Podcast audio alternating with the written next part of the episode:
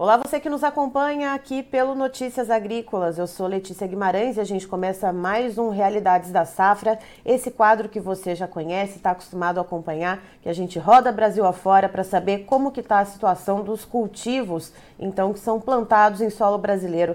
E vamos diretamente para Londrina, no Paraná. Vamos conversar com o Adão De Pauli, que é diretor do Sindicato Rural lá do município e vai trazer as informações para a gente de como que foi a colheita da soja, a finalização do plantio da safrinha de milho e como que está o clima por lá. Adão, seja muito bem-vindo aqui com a gente. É, estou à disposição para que vocês quiserem aí para a gente ver se pode talvez dar uma, uma, clareza o que pode ser esclarecido sobre essa última safra. Eu, eu, além de ser diretor do sindicato, eu sou produtor também, né? Opa, ele consegue claro. trazer mais informação para a gente ainda, traz a informação da região uhum. e a da, própria, da sua própria propriedade rural. Adão, uh, já certo. terminou o plantio do milho safrinha, uhum. mas uh, vamos voltar um pouquinho lá na soja.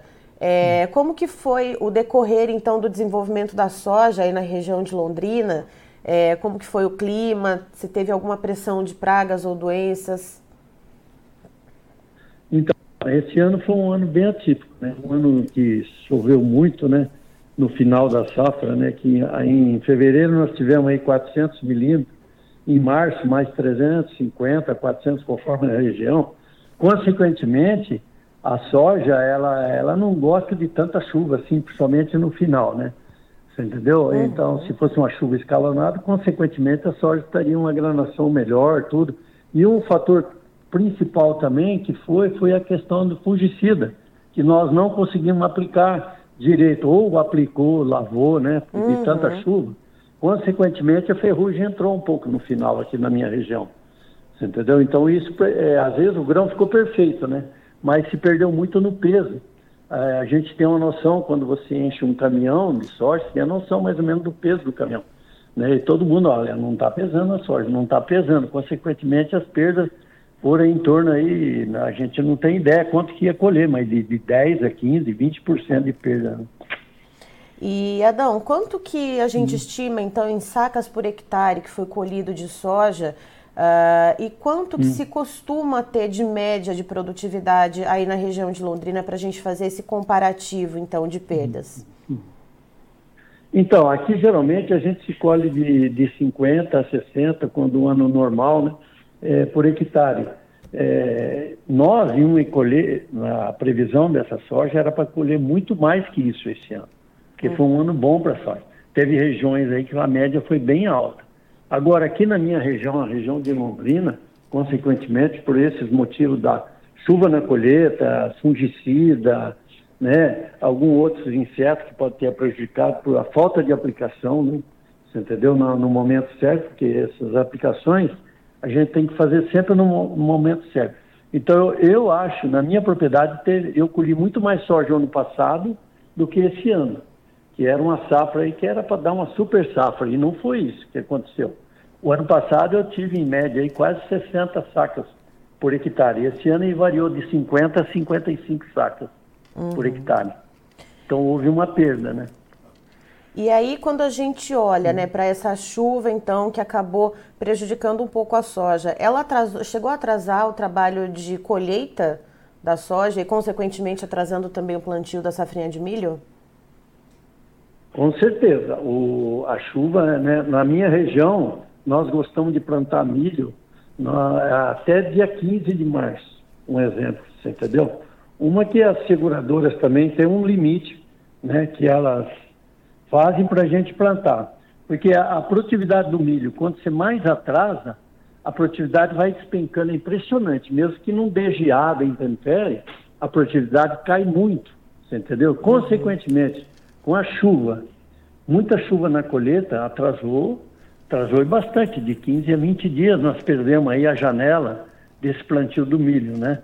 Então, consequentemente, muitas pessoas, muitos produtores não plantaram milho ou deixaram de plantar a área que eles queriam. Por exemplo, o cara que ia plantar 200 hectares plantou 120 ou 100, você entendeu? Consequentemente, é, arrendatários, principalmente, eles vão ter que plantar. Consequentemente, Parece que na nossa região vai aumentar muito a área de trigo, porque na, o trigo aqui na nossa região se planta em maio.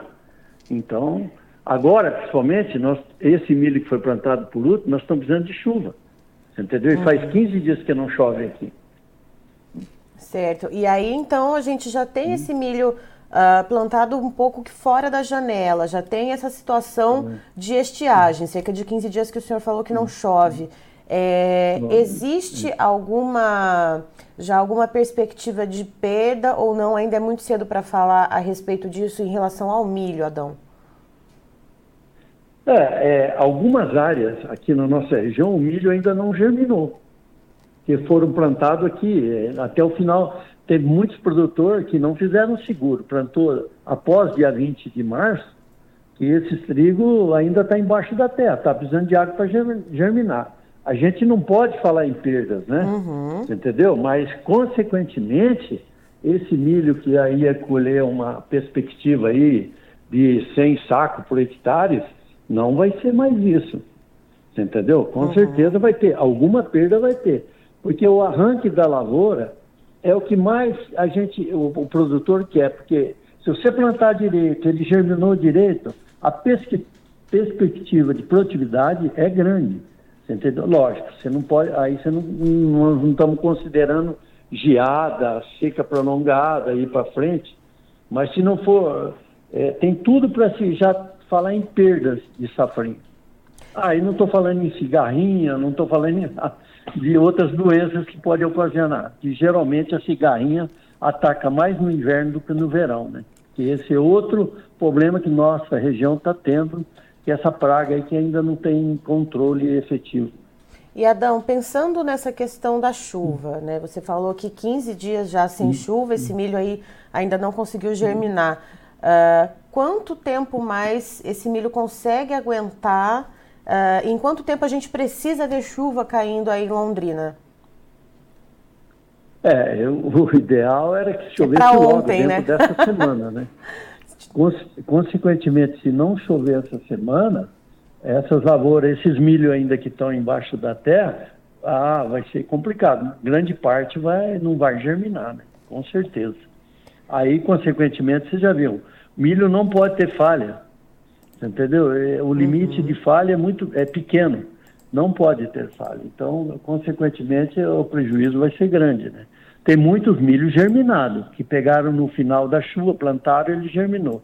Mas como você planta um milho com pouca umidade, geralmente nas bordas do talhão, você entendeu? Fica sem germinar, você entendeu? Porque o trator passa em cima, virador, tem um monte de coisa que, que pode. E teria que chover logo, mas ah, não tem muita previsão de chuva. Eu vi aqui, parece que sexta-feira tem uma chuva de 20 milímetros. Outro dia deu uma chuva, mas localizada. Chove num lugar, não chove no outro. Muito manchado, Então não é uma né? chuva assim que é muito, muito, localiza, muito localizada a chuva, né? Uhum. E pensando também, uhum. Adão, né, já que a gente, o senhor falou a respeito da, da questão do, do trigo, né, que agora maio é, é um período bom de plantio. Uh, a gente tem uma, uma estimativa, então, de quantos por cento dos produtores desistiram do milho safrinha né? E aí podem partir para outras alternativas, como milho uh, e outros cultivos de inverno. O milho não, trigo, perdão, e outros cultivos de inverno? Então, é, cada, cada produtor, cada propriedade, é, ele trabalha de uma forma, né? Uhum. Então, por exemplo, eu não tenho terra arrendada. A pessoa que tem terra, eu estou com 400 hectares meu, né? Não, não arrendo terra. A pessoa que arrenda terra, ele é obrigada a plantar. Consequentemente, se ele não plantou milho, ele vai plantar trigo. Essa porcentagem é difícil eu falar para você, você entendeu? Mas uhum. eu acho que em torno de uns 30% não plantaram milho.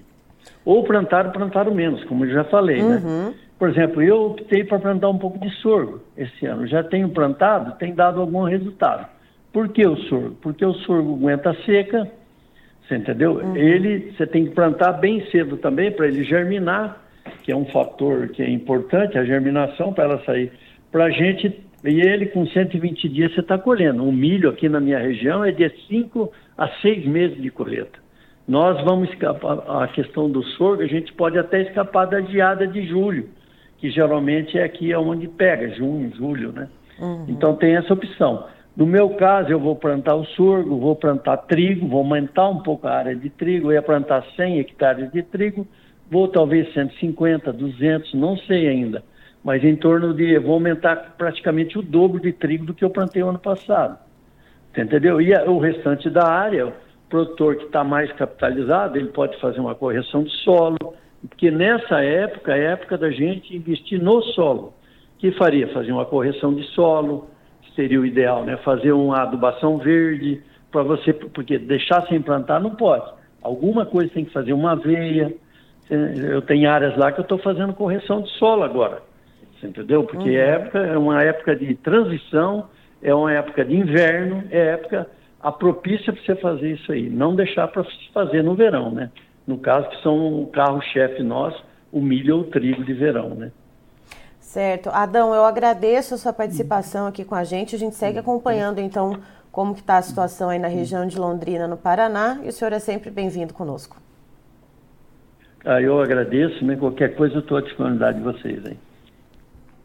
Tá, então estivemos com o Adão De Pauli, que é diretor do Sindicato Rural de Londrina, lá no Paraná, e também é produtor rural, nos trazendo um pouco da realidade do que está acontecendo lá em relação ao milho safrinha. Segundo ele, uh, muitos produtores perderam a janela ideal de plantio do milho safrinha por lá por causa da chuva que caiu durante o trabalho de colheita da soja, ou seja, houve esse atraso de cerca de 10 a 15 dias por causa da chuva que atrapalhou a colheita da oleaginosa. Então, essa janela ideal, que seria, por exemplo, até mais ou menos dia 20 de março, como o seu Adão comentou com a gente, ela foi perdida. Alguns produtores que, são, que arrendam terras uh, precisaram plantar esse milho mesmo fora da janela, acabaram aí optando Uh, em arriscar pelo milho, mas alguns produtores uh, que não, não precisam, né, que não tem essa questão desse vínculo do arrendamento de terra podem apostar em outras culturas. O próprio Adão, por exemplo, ele comentou com a gente que vai aumentar a área dele do plantio de trigo, ele está apostando também no sorgo, na correção de solo, em algumas outras áreas também da propriedade dele. Então, segundo ele, cerca de 30% dos produtores lá da região de Londrina desistiram do milho e aí vão aí para outros caminhos, né, para outras culturas. Uh, em relação à soja que foi colhida, houve uma diminuição na produtividade e também uma diminuição no peso dos grãos, justamente por causa dessa chuva forte, né, desse excesso de chuva muito constante no final do ciclo e durante o trabalho de colheita. Então, o que o Adão disse, né, na propriedade dele, uh, onde se costumava colher, por exemplo, cerca de 60 sacas por hectare, 55 sacas por hectare, uh, esse ano vai colher bem menos, né? vai ter uma, uma redução então nessa produtividade e também no peso dos grãos. Eu encerro por aqui, já já tem mais informações para você. Fique ligado.